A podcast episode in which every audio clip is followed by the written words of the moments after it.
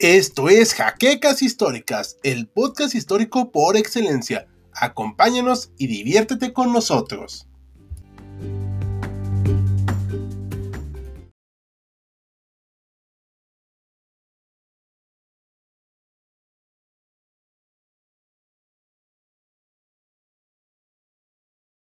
Los avances tecnológicos siempre han jugado un papel central en la historia del hombre. Desde los inicios de los tiempos, el individuo ha buscado satisfacer sus necesidades por medio de herramientas externas que él mismo creaba con los recursos a su alcance.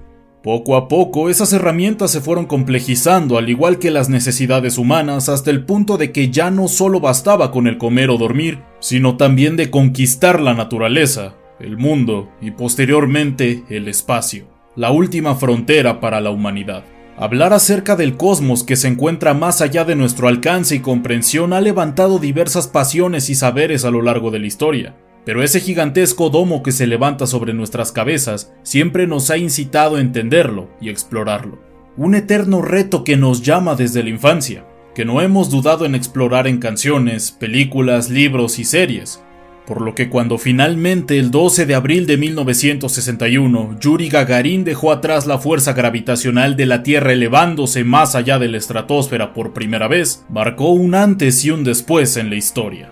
Bienvenidos sean todos a una nueva entrega para los saberes humanos, donde exploraremos la apasionante historia de los viajes espaciales. Yo soy Tea Oslanda y les pido que nos acompañen a esta odisea espacial.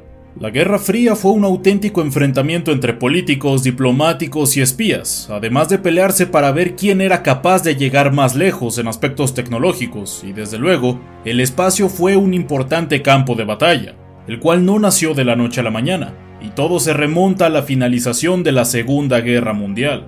Al año de haber terminado este conflicto, Henry H. Arnold, comandante de las Fuerzas Aéreas del Ejército de los Estados Unidos, y un séquito de seguidores vieron en las armas y avances tecnológicos dejados tras la guerra un potencial significativo en las investigaciones aéreas, enfocadas en un inicio en el reconocimiento del terreno, por lo que crearon el proyecto RAND, organización que fue fundamental en el desarrollo espacial estadounidense. Además, ambas superpotencias no tardaron en absorber a las mejores mentes sobrevivientes del extinto Tercer Reich, mismas que tenían grandes conocimientos en el uso de cohetes gracias a los proyectos V1 y V2, que tenían el potencial de viajar hasta el espacio. Estos misiles fueron usados para la realización de mediciones atmosféricas como la densidad o la temperatura, alcanzando unos impresionantes 200 kilómetros de altitud. El desarrollo de misiles por parte de las dos naciones que dominaba el mundo no tardó en dar frutos, y para inicios de los años 50 estaba tomando forma una peculiar competencia como nunca antes se había visto otra. El primer antecedente de esta carrera espacial se dio para el año de 1952 cuando el Consejo Internacional de Uniones Científicas promulgó el Año Geofísico Internacional, propuesta que incitaba a los países a concentrar avances tecnológicos en la investigación de la Antártida. La propuesta dio sus frutos entre los años de 1955 a 1957 cuando Estados Unidos y la URSS empezaron a lanzar satélites artificiales al espacio con el fin de investigar más a fondo regiones inhóspitas del mundo. Quizá uno de los satélites más famosos sea el Sputnik 1, lanzado el 4 de octubre de 1957, el cual se convirtió en el primer satélite en alcanzar la órbita terrestre, ganándole ventaja a los estadounidenses, quienes planeaban lanzar su primer satélite, conocido como Proyecto Vanguard, para la primavera de 1958. El primer satélite artificial estadounidense fue el Explorer 1, que no alcanzaría la órbita sino hasta el 31 de enero de 1958. Eufóricos con la victoria obtenida con el Sputnik 1, Nikita Khrushchev, mandatario de la URSS por esas fechas, le encargó al equipo espacial un nuevo lanzamiento que coincidiera con el aniversario número 40 de la Revolución Comunista. Con las prisas y la presión acumulada en el equipo espacial, comandado por Sergei Korolev, decidió mandar a un ser vivo al espacio. El desafortunado ser, destinado a morir en el espacio, fue una perra de nombre Laika, quien fue la tripulante del llamado Sputnik 2. Lamentablemente el pequeño animal falleció a las 6 horas del despegue por cuestiones de sobrecalentamiento de la nave, aunque la prensa soviética lo ocultó, argumentando que la perra seguía viva durante mucho tiempo. Sin embargo, este no fue el primer intento de llevar animales hasta el espacio. Laika fue la primera animal en tripular un vuelo orbital, pero hubo varios intentos más que quedaron solo en vuelos suborbitales. El primer caso conocido de eso, al menos en la URSS, se dio para el año de 1951, cuando dos perros, de nombre Desi y Tsigan, volaron a una altitud de 110 kilómetros de la superficie terrestre en un misil R-1 soviético. Ambos animales sobrevivieron, aunque poco después, en otro intento de vuelo suborbital, Desik falleció junto a otro animal de nombre Lisa. Los experimentos con animales perduraron prácticamente toda la carrera espacial, y en el caso estadounidense, el primer animal en participar en un proyecto se dio en 1948 con el mono Albert I. Y hablando de estadounidenses, después de los lanzamientos de sus primeros satélites artificiales, acontecidos a inicios de ese año, el gobierno estadounidense, dirigido por el entonces presidente Dwight Eisenhower, empezaron a crear una organización enfocada específicamente en las misiones espaciales. La nueva agencia se fundó un 29 de julio de 1958 bajo el nombre de National Aeronautics and Space Administration, mejor conocida como NASA siendo un sucesor directo de la anteriormente llamada NACA, agencia que se dedicaba desde el año de 1915 a la investigación de tecnología aérea como aviones, misiles o cohetes. Durante la promulgación de la NASA, los Estados Unidos enviaron al espacio su segundo satélite artificial un 17 de mayo de 1958, el Vanguard 1. Para ese entonces, la Unión Soviética todavía les llevaba la delantera, por lo que Estados Unidos debía de empezar a pensar en nuevas opciones. Y esta llegó en la innovación del satélite, ya que la fuente de energía de este artefacto era directamente solar, lo que prolongaba su tiempo de vida. Al contrario de los soviéticos, cuyos satélites duraron menos de dos años en órbita antes de ser calcinados. Como curiosidad, el Vanguard 1 sigue en órbita hasta hoy en día, siendo el satélite funcional más antiguo de la historia. Estados Unidos consiguió su primer éxito con el Vanguard 1, pero todavía le faltaba mucho para ganar la carrera, por lo que con la NASA ya consolidada, se dedicó de lleno al programa espacial. Su segundo gran golpe se dio un 18 de diciembre de 1958 con el lanzamiento del primer satélite de comunicaciones, conocido como SCORE y para este punto, la carrera espacial ya estaba en su punto más álgido. La URSS decidió poner en marcha un nuevo programa hacia inicios de 1959, conocido como LUNIC o Programa Lunar.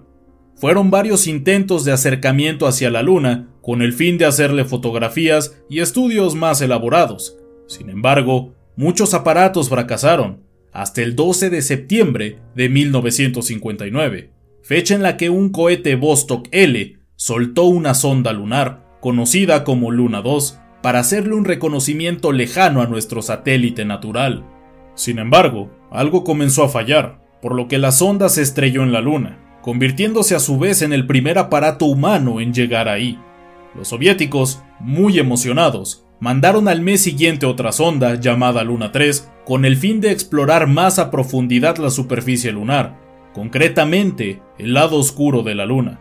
Y con este triunfo para los soviéticos, los estadounidenses empezaron a plantear la necesidad de mandar seres vivos al espacio, concretamente humanos. Si bien es cierto que los soviéticos empezaron a hacer registros fotográficos a la superficie lunar, la primera fotografía de este astro no se dio en la carrera espacial, ni mucho menos, sino se dio para el año de 1840 en la ciudad de Nueva York. El fotógrafo fue el químico John William Draper, una curiosidad que vale la pena comentar, pero no nos desviamos más del tema.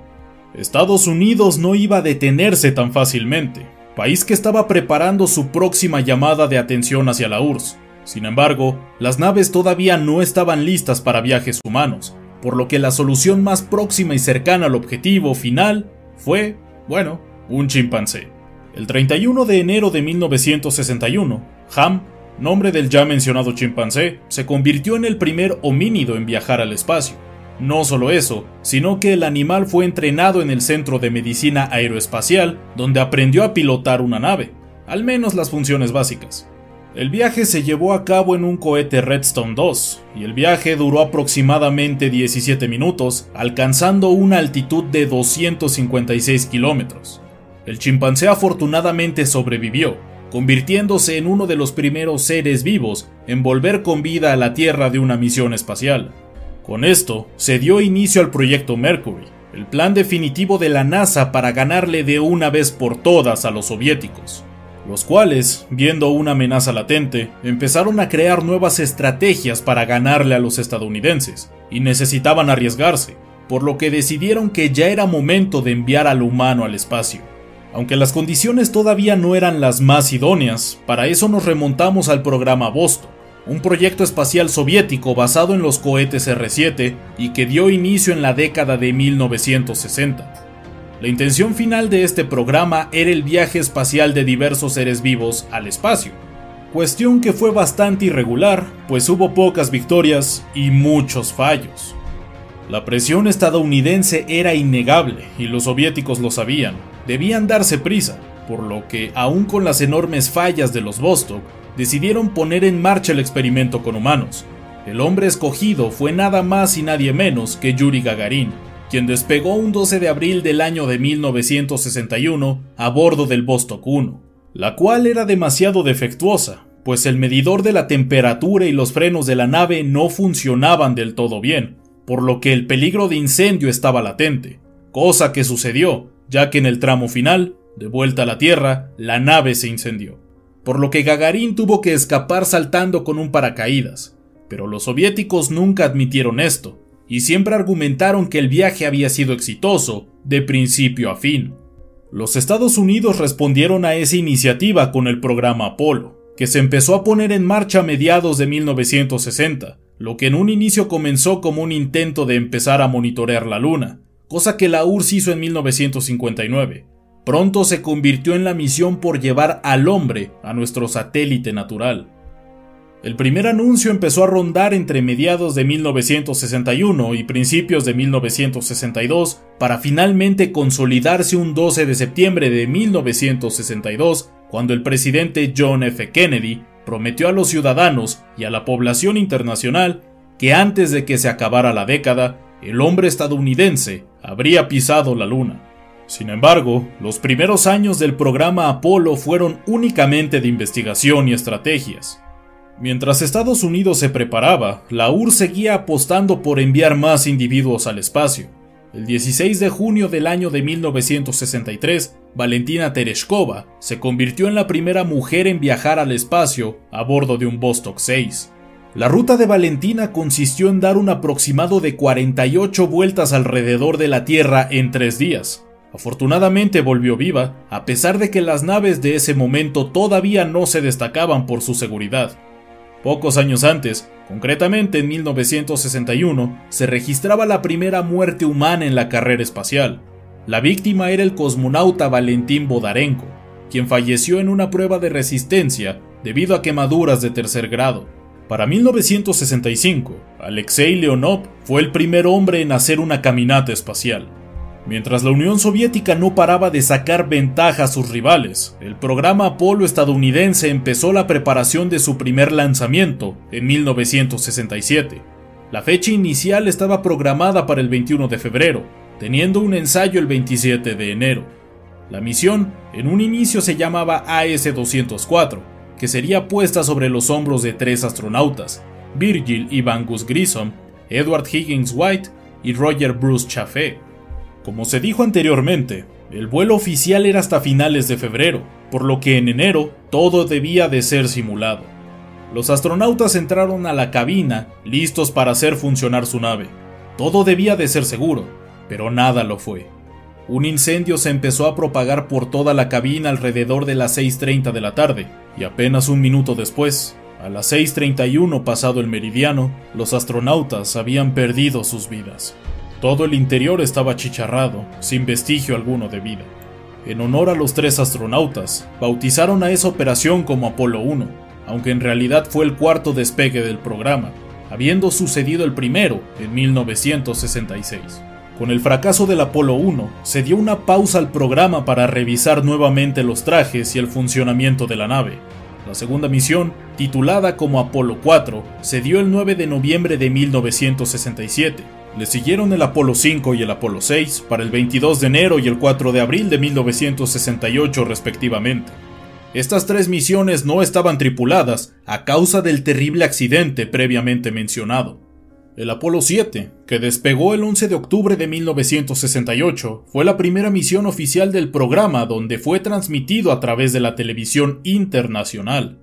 El Apolo 8, dado para el 21 de diciembre de 1968, fue el primer cohete en orbitar no solo la Tierra, sino también la Luna. El Apolo 9, lanzado el 3 de marzo de 1969, fue una preparación previa al aterrizaje lunar, al igual que lo fue el Apolo 10. Finalmente, luego de tantos años de investigación, ensayo y error, llegamos al 16 de julio de 1969 con el aterrizaje del Apolo 11 en suelo lunar. Los astronautas Neil Armstrong, Edwin Aldrin y Michael Collins fueron los primeros hombres en pisar la Luna. Millones de espectadores veían ansiosos en sus pantallas cómo los tres astronautas caminaban alrededor de la superficie lunar, observando cómo cada paso era un estruendo hacia un nuevo hito en la historia, con la bandera estadounidense recalcando una victoria por encima de los soviéticos. Y así, la carrera espacial había concluido, ¿o no? Pues en realidad, todavía faltaban algunos años. El programa Apolo siguió con unos cuantos lanzamientos para explorar a mucha más profundidad la Luna, aunque la NASA ya había puesto su mirada en otros planetas. Y uno de esos lanzamientos fue el Pioneer 10, que para el 3 de diciembre de 1973 pudo alcanzar la órbita de Júpiter. No le bastó a la NASA, ya que para el 29 de marzo de 1974, el lanzamiento Mariner 10 se convirtió en la primera sonda en orbitar Mercurio los estadounidenses estaban ganando mucho terreno, por lo que no le quedó más remedio a los soviéticos que unirse a ellos. Para julio de 1975, el programa Apolo lanzó su última misión junto a la Unión Soviética y su cápsula Soyuz, marcando el final definitivo de la carrera espacial. Como podemos ver, esta rivalidad permitió grandes avances tecnológicos debido a la competencia generada y a un miedo de ataque por parte de cualquiera de los involucrados, que propulsó no solo un avance significativo hacia la humanidad, sino un triunfo nacionalista para los estadounidenses y la victoria total del sistema capitalista sobre el mundo. Pero cabe preguntarse, ¿por qué ganó Estados Unidos la carrera si la URSS fue pionera de la mayoría de los primeros logros? Sencillo, los rojos nunca pudieron replicar el alunizaje, a pesar de que lo intentaron en repetidas ocasiones.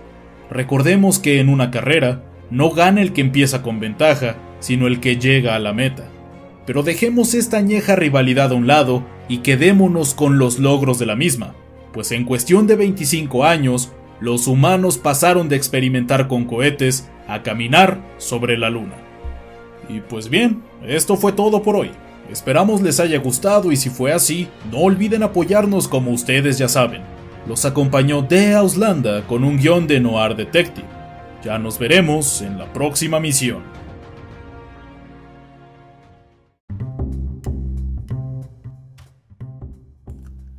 Gracias por habernos acompañado en Jaquecas Históricas, el podcast histórico por excelencia. Hasta la próxima.